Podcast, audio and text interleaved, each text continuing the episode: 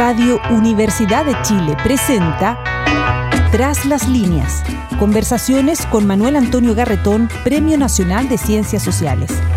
Un programa del Departamento de Sociología y Magíster en Ciencias Sociales de la Universidad de Chile. Muy buenas tardes, bienvenidas y bienvenidos a Tras las líneas, el programa semanal del Magíster en Ciencias Sociales de la Facultad de Ciencias Sociales de la Universidad de Chile.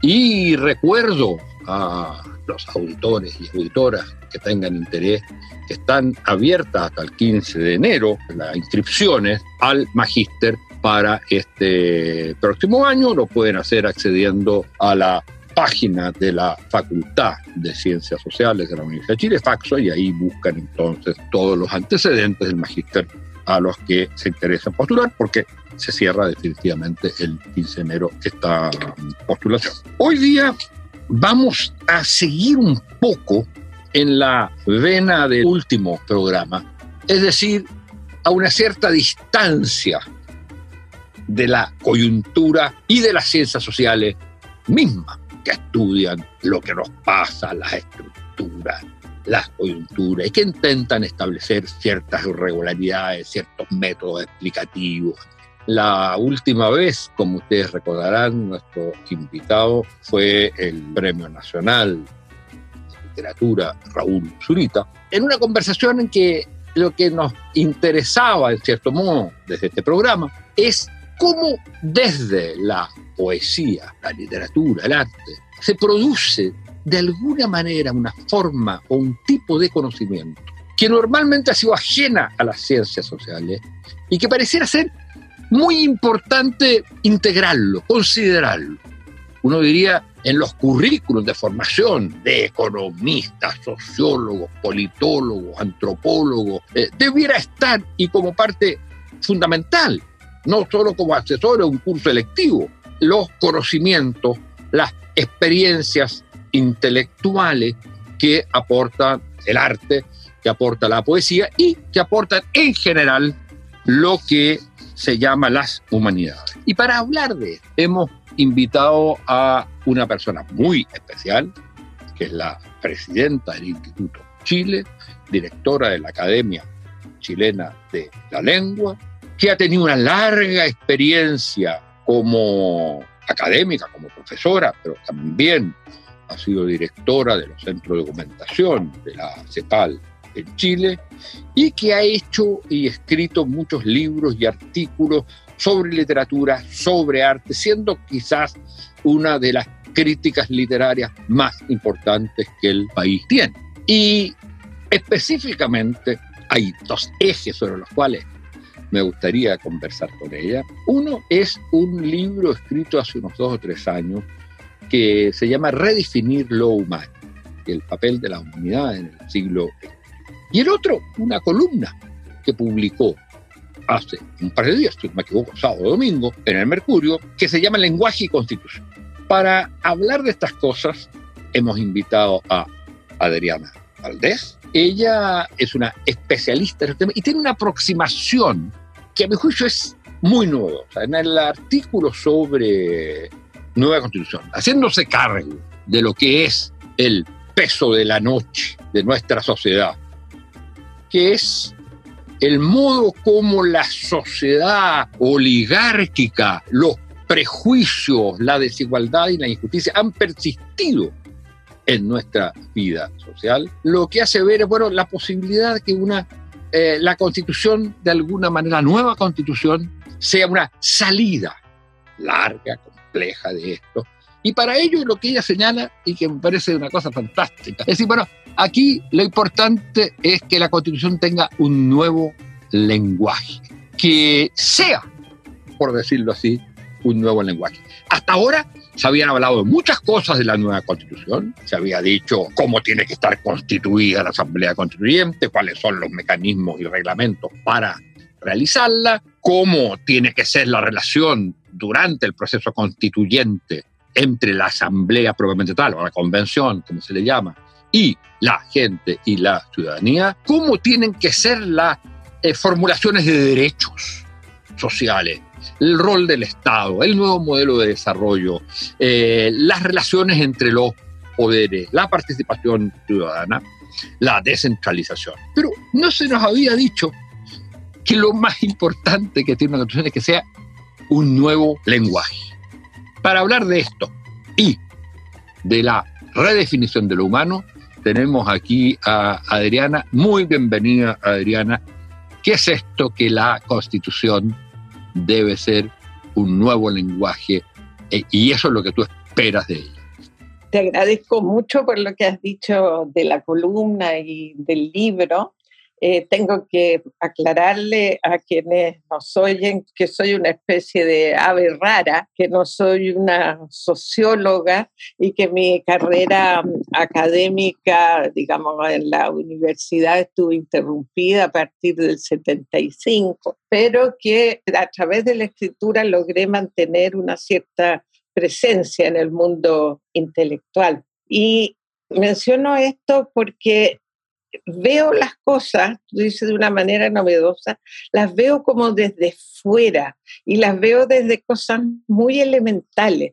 La cosa del lenguaje, por ejemplo, surgió de una conversación en la academia en que estaban muy preocupados de lo mal que se redactaban las leyes, que algunas leyes eran prácticamente inaplicables por mal hechas, mal, mal, mal, mal redactadas, no, no se entendían bien, etcétera. Pero aparte de eso, yo pensaba que la constitución va a ser algo que tiene que pervivir mucho más allá de las contiendas actuales. O sea, tenemos que hacer un texto que la gente que ahora son apenas niños puedan tener cierto orgullo, un texto que mire hacia el futuro y un texto que nos llene de ideas y de esperanza. Y yo pienso que esto de la esperanza no es una ingenuidad, sino que es una necesidad y una opción más bien política, porque uno puede dedicarse al pesimismo, digamos, a pensar en la cantidad de cosas muy difíciles que tenemos por delante, eh, pero creo que optar por ver la nueva convención, que es algo que va a existir de todas maneras, y el nuevo texto como otro momento del pensamiento, en que a lo mejor apelando a toda nuestra capacidad de pensamiento, podamos formular algo que efectivamente sea no solo correcto, no solo relativamente breve para que no sea una especie de lista de lavandería de aspiraciones de las personas asistentes, sino que realmente refleje más que nada un espíritu y un espíritu que vaya a favor de una igualdad de derechos y contra ese peso de la noche al que tú te referías y que yo describo en esa columna como una pervivencia fantasmal de una sociedad que ya no existe, pero que sigue reflejándose en un trato desigual y en una gran desigualdad de oportunidades. Si nosotros podemos hacer de ese lenguaje de la constitución un lenguaje que en él mismo esté encarnada la aspiración a que nos consideremos todos titulares de los mismos derechos y también con los mismos deberes. Esa era la idea. Y yo decía al final una cosa que me importa, dos, dos cosas que me importan.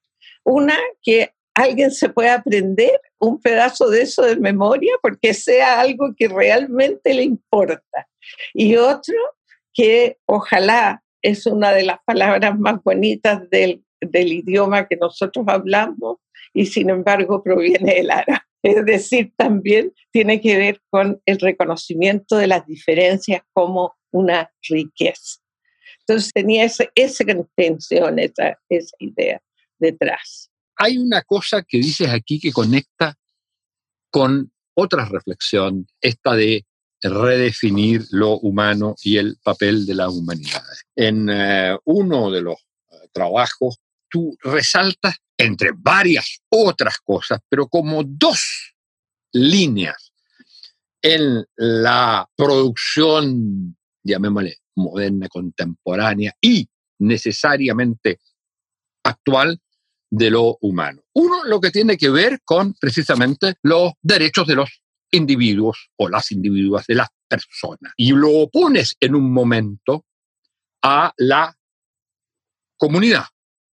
Pero por otro lado, terminas ese texto con la alusión al fogón. Entonces uno dice, hay dos cosas que son fundamentales en una constitución y que de alguna manera el lenguaje de la constitución debiera plasmar. Uno es la referencia a los seres humanos concretos, individuales, con sus derechos, necesidades y organización, digamos, de la sociedad para satisfacer esas necesidades y esos derechos. Pero, y en eso, por supuesto, tenemos el déficit en Chile, que habrá muchas declaraciones de derechos, pero que ha habido permanente abusos, desigualdades e injusticias. Y además, épocas trágicas de violación de los derechos esenciales de los derechos humanos. Pero en la, la otra línea, que es la línea del fogón, también en esto nuestra sociedad experimenta, creo yo, un gran déficit, que es la ausencia de una comunidad política. A veces se observa o lo individual o lo particular, pero la idea del fogón. Y es complejo decirlo eso por lo diverso, por la importancia de cada individuo y de cada persona, pero también hay un cierto destino común. Un cierto destino común. También hay la necesidad de una comunidad, lo que, lo que Habermas llama patriotismo constitucional. Es decir, somos parte de una comunidad y adherimos a eso. No solo porque ahí se establecen nuestros derechos y nuestros deberes, sino porque también hay una, llamémosle, un afecto societatis. Es decir, es una manera de realizar aquello que dijo tan antiguamente Aristóteles. El ser humano, diríamos hoy día, no el hombre, ¿eh? es un animal político. Exacto. Sí, yo creo que lo que decía ahí tenía que ver con pertenencia porque el ser humano tiene derechos, tiene deberes, tiene, pero sobre todo tiene sensación de pertenencia a grupos concéntricos. Uno pertenece a su familia, pero pertenece luego, luego, luego, luego, luego, abriéndose a muchas afinidades entre ellas y sobre todo la afinidad de de propósito de estar en esta misma tierra y entendernos. Estaba escribiendo ahora, estaba terminando un trabajo y estaba terminándolo, fíjate, acordándome de la negra Esther. De, ¿Recuerdas tú de la negra Esther? Ah, el antes y el después del teatro chileno contemporáneo. Exactamente. ¿Y qué pasó en ese momento? Era una época espantosa cuando eso se estrenó. Y sin embargo, ese lenguaje de las décimas, esa irreverencia, esa ironía, esa cosa que no le tenía miedo al garabato, era reconocible en Chile de capitana paje, como dicen, ¿no? Y eso es una sensación en la que tú dices algo que nos une a los chilenos y viene de, de una raíz en ese momento de Roberto Parra, y de un burdel en San Antonio donde sucedía toda la historia, ¿no? Pero, ¿qué es lo que tiene? Que uno reconoce cada palabra. Son palabras que tienen que ver con tu infancia, que tienen que ver con tus emociones primeras y mucho. Entonces, ese fogón, digamos, esa sensación de pertenencia, nosotros ahora la tenemos en grupos demasiado pequeños y desgraciadamente yo no sé, y te pregunto a ti, porque eres sociólogo, si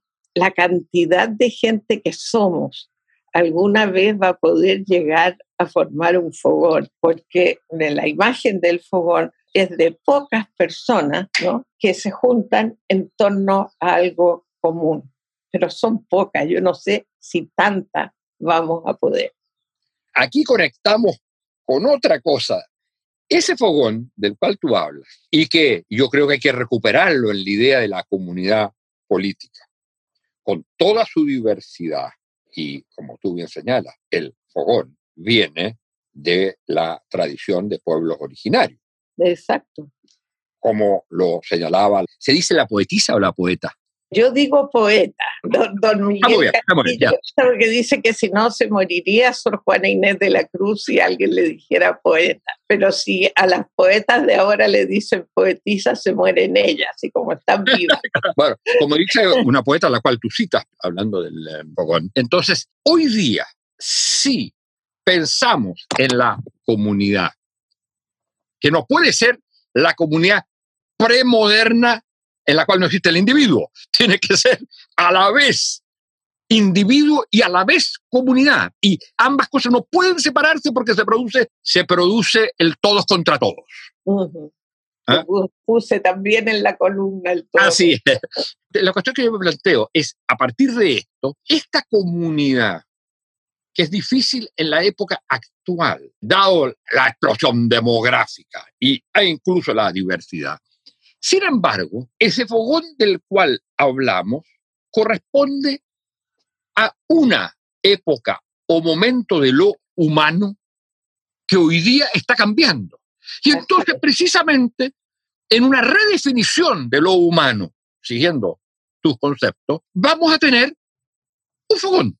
Y quizás las tecnologías actuales, a mi juicio, tan destructiva, precisamente la idea de comunidad política, porque lo que hacen es exacerbar o el yo comunico y me respondo a mí mismo y no me importa si me contestan, o yo y mi grupo y me comunico con mis iguales, ¿eh? mm. puras tribus virtuales. Entonces, todo el problema es cómo se transforma ese nuevo hábitat, esa nueva noósfera, no sé cómo llamarle, eh, ese nuevo mundo, que es el mundo de lo digital, de los datos, etcétera, todo eso, ¿cómo se logra mantener esa idea de lo humano del fogón? ¿Cómo lo ves tú? Fíjate que yo creo que cambia profundamente, ¿eh? porque el asunto es que pienso que nosotros estamos a lo mejor tratando de encontrar lo que para nosotros fue ese fogón,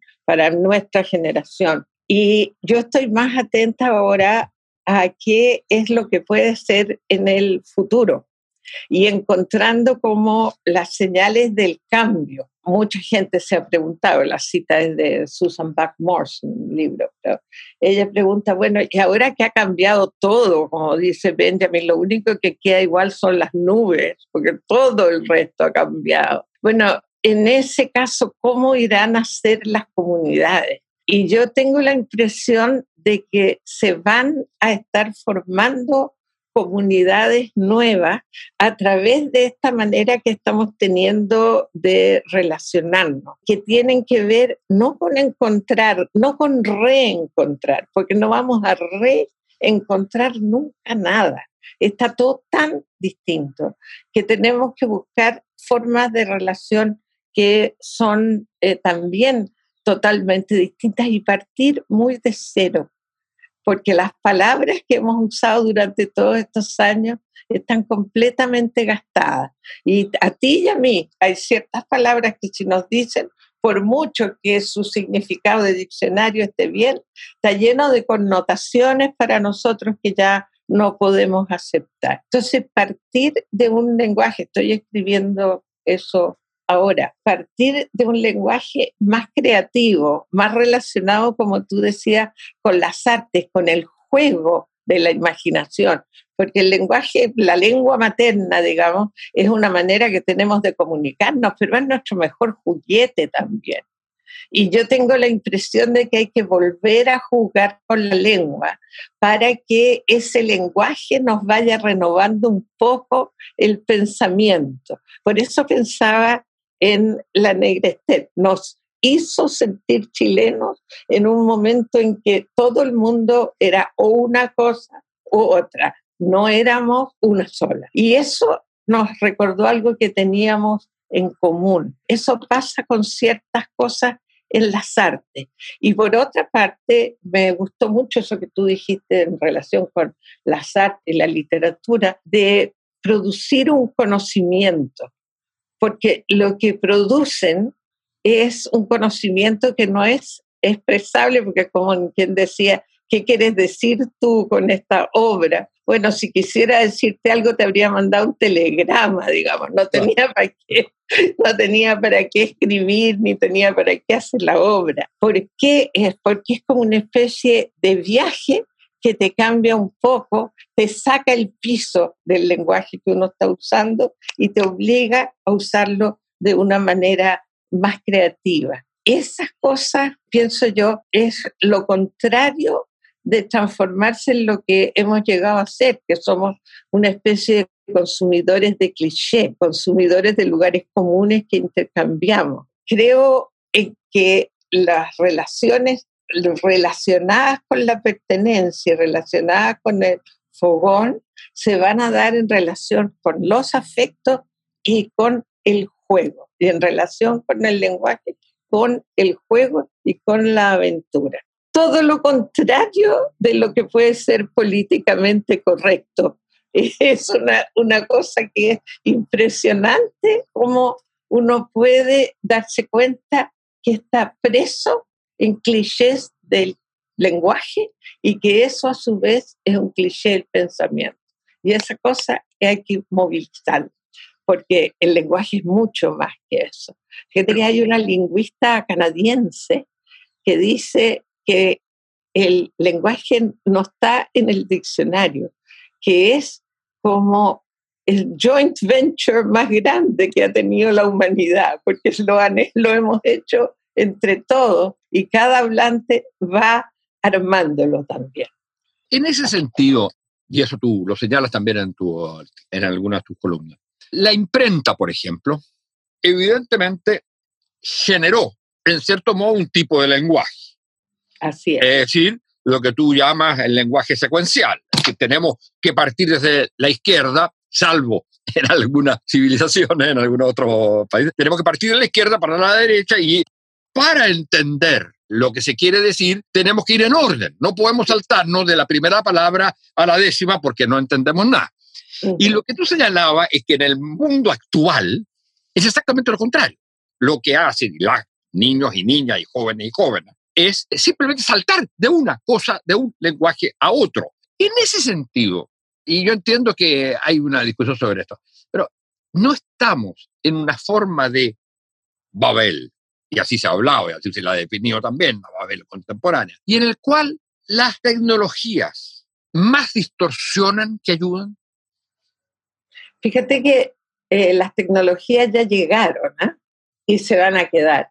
Y entonces es lo mismo que te decía en relación con la política, las dificultades ya llegaron y las tenemos. Entonces, yo creo que tenemos que buscarle qué tipo de conocimiento a su vez desarrollan las tecnologías y entender ese tipo de salto mental. Esta cosa que cuando tú ves una letra azul en, tu, en el texto, la puedes apretar y llegar al documento, ¿no? Eso es algo que te está pasando en el cerebro. Es algo que con lo que nuestros niños, nuestros hijos y nietos nacen con eso.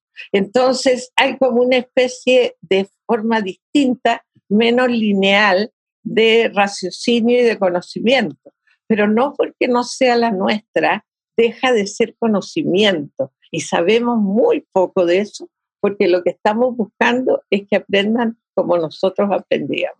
Ese asunto yo lo encuentro interesante. ¿eh? Todo el libro tiene que ver con eso. Con lo que tú hablabas también en Puerto de Ideas del cyborg, con esta idea de que ya no somos lo limitados que somos en cuanto a cuerpo, no porque no seamos mortales, no por, no por eso, sino porque todos los elementos que usamos son una especie de prótesis, eso lo decía McLuhan hace muchísimo tiempo. Y entonces ahora es como si tuviéramos zanco o si tuviéramos eh, una, unas botas de siete leguas, cosas como de, cuentos de hadas, para hacer unas marihuancias que antes no podíamos hacer, pero que también pertenecen a lo humano. Y es por eso esta idea de redefinir lo humano, porque el cerebro es sumamente capaz de adaptarse a todas estas cosas, el cerebro de los que vienen y los nuestros también. Fíjate que en, el Instituto de Chile estamos haciendo todo por Zoom y somos todos personas muy mayores. muy, muy, muy mayor. Entonces hay una adaptabilidad de lo humano que se aleja de este pensamiento secuencial y nos lleva a un pensamiento de carambolas de billar, que es muy interesante. Diego Maquera decía que el Internet era el basurero de la humanidad, ¿no? Eh, entonces nosotros puede ser que estemos echando a nuestros niños a un basurero y que no sepan qué hacer, pero la cosa es que si tú sabes qué buscar, vas a encontrarlo todo. Y eso, el hilo, el hilo es el que uno tiene que intentar comunicar. El hilo, más que qué es lo que van a encontrar. Adriana, aquí hay un eh, punto, es si se pasa de un momento, de una etapa a otra, por ejemplo, de la no escritura a la escritura, como fue un cambio civilizatorio fundamental. Y quiero recordar a este propósito la famosa frase de Levi-Strauss cuando decía que la escritura había aparecido en muy distintas partes. O sea, no, no es por difusión, aparece en distintas partes sin contacto, pero hay un elemento común en todas ellas. El único elemento común que existe en todos los lugares donde aparece la escritura, y, y a uno le sorprende eh, esa reflexión, es la existencia de clases. La desigualdad, porque para que algunos escriban y, lean, otros tienen que trabajar. Y entonces se funda el progreso, por decirlo así, el gran progreso de la humanidad se funda en la desigualdad y en la explotación del otro. Ahora, no ocurrirá lo mismo con estas nuevas formas de comunicación que reemplaza lo que es la civilización llamémosle secuencial, de, lectura secuencial o de pensamiento secuencial, que la reemplaza, también va acompañada de otras formas de alienación, de desigualdad. Y por último, lo que te quería preguntar, el espacio o el lugar. Porque uno podría decir, pasamos un momento a otro y se acabó. Ahora lo que hay que dedicarse es a este mundo carambolesco. Tiene que haber el espacio en que ambas cosas estén o no. Y si es así, va a tener que ser el mundo educacional, las escuelas, las universidades, y entonces implica un cambio radical en lo que son hasta ahora esos sistemas. Eso es lo que yo pienso que debería ser, ¿eh? porque fíjate que, que eh, tú te pares delante de unos niños chicos que tienen que estar callados y sentados, es un asunto muy loco. Y eso ya ha cambiado en la pedagogía ha cambiado. Ya mis nietas no se educaron así. Se educaron haciendo proyectos desde que eran chiquititas, eh, con un grupo de cinco armando proyectos y buscando recursos y haciendo unas cosas lo más raras que hay y finalmente defendiendo lo que habían hecho y recibiendo la crítica de otros. O sea, una especie de asunto completamente distinto. Pero la idea de currículum estalla y la idea de profesor o profesora también estalla. Eh, acuérdate de lo de Rancière, de Maître Ignorant. Pasa que en el tiempo en que estamos viviendo, muchas de las conocimientos que nosotros queremos transmitir van a caducar en 10 años. Entonces, de hecho, estamos enseñando algo que va a ser mentira en 10 años. Entonces, lo que tenemos que enseñar es más bien cómo aprendemos y lo que nos dejaron nuestros propios maestros, si uno se acuerda, es más bien una manera de hacer las cosas que un conocimiento en particular. Pero esa manera de hacer las cosas ya no sirve. Claro, tenemos que armar la otra manera de hacer las cosas. Mi esperanza, porque yo hablo de pura esperanza, para no, eh, uno dice, hay que, para no llorar, porque hay que hablar de esperanza siempre, porque si no uno termina llorando. Mi, mi esperanza es que nuestra educación sea mucho más lúdica y mucho más experiencial y que yo lo he visto eso en acto, he visto cómo, cómo los niños reaccionan y son mejores y más felices también. Y por otro lado, nosotros los adultos también nos podríamos tratar de renovar más, no buscando nuestras propias experiencias, sino que pensando en este carácter tan raro y como que decías tú, carambolesco de al que, estamos agregando a nuestra cultura más literatosa y más propia de la era del impreso. Bueno, Adriana, un millón de gracias por esta conversación. Yo tengo la impresión que el oficio de profesor, de profesora como lo conocemos, va a sencillamente desaparecer. La idea de curso, la idea de notas, la idea de currículum, todo eso yo creo que va a estallar de alguna manera. Bueno, esperemos que sea para mejor y que, como tú dices, en esta redefinición de lo humano, la creatividad individual, personal, sea irreductible y al mismo tiempo la pertenencia a una comunidad, a lo que llama tú el eh, fogón. Muchas gracias, Adriana, y le recuerdo a los auditores y auditoras que en el último programa de este año haremos un balance de la política latinoamericana que ha ocurrido este año con el profesor Marcelo Cavarossi, cientista político de la Universidad Nacional San Martín de Buenos Aires. Adriana, muchas gracias por... Muchas gracias por haberte invitado. Por, lo iluminadora que eres. No soy iluminadora, pero lo paso muy bien conversando. Esa es otra cosa, ¿ah? no solo el juego, la conversación es lo que nos hace falta, encendernos unos a otros. Muchas gracias. Radio Universidad de Chile presentó Tras las líneas. Conversaciones con Manuel Antonio Garretón, Premio Nacional de Ciencias Sociales.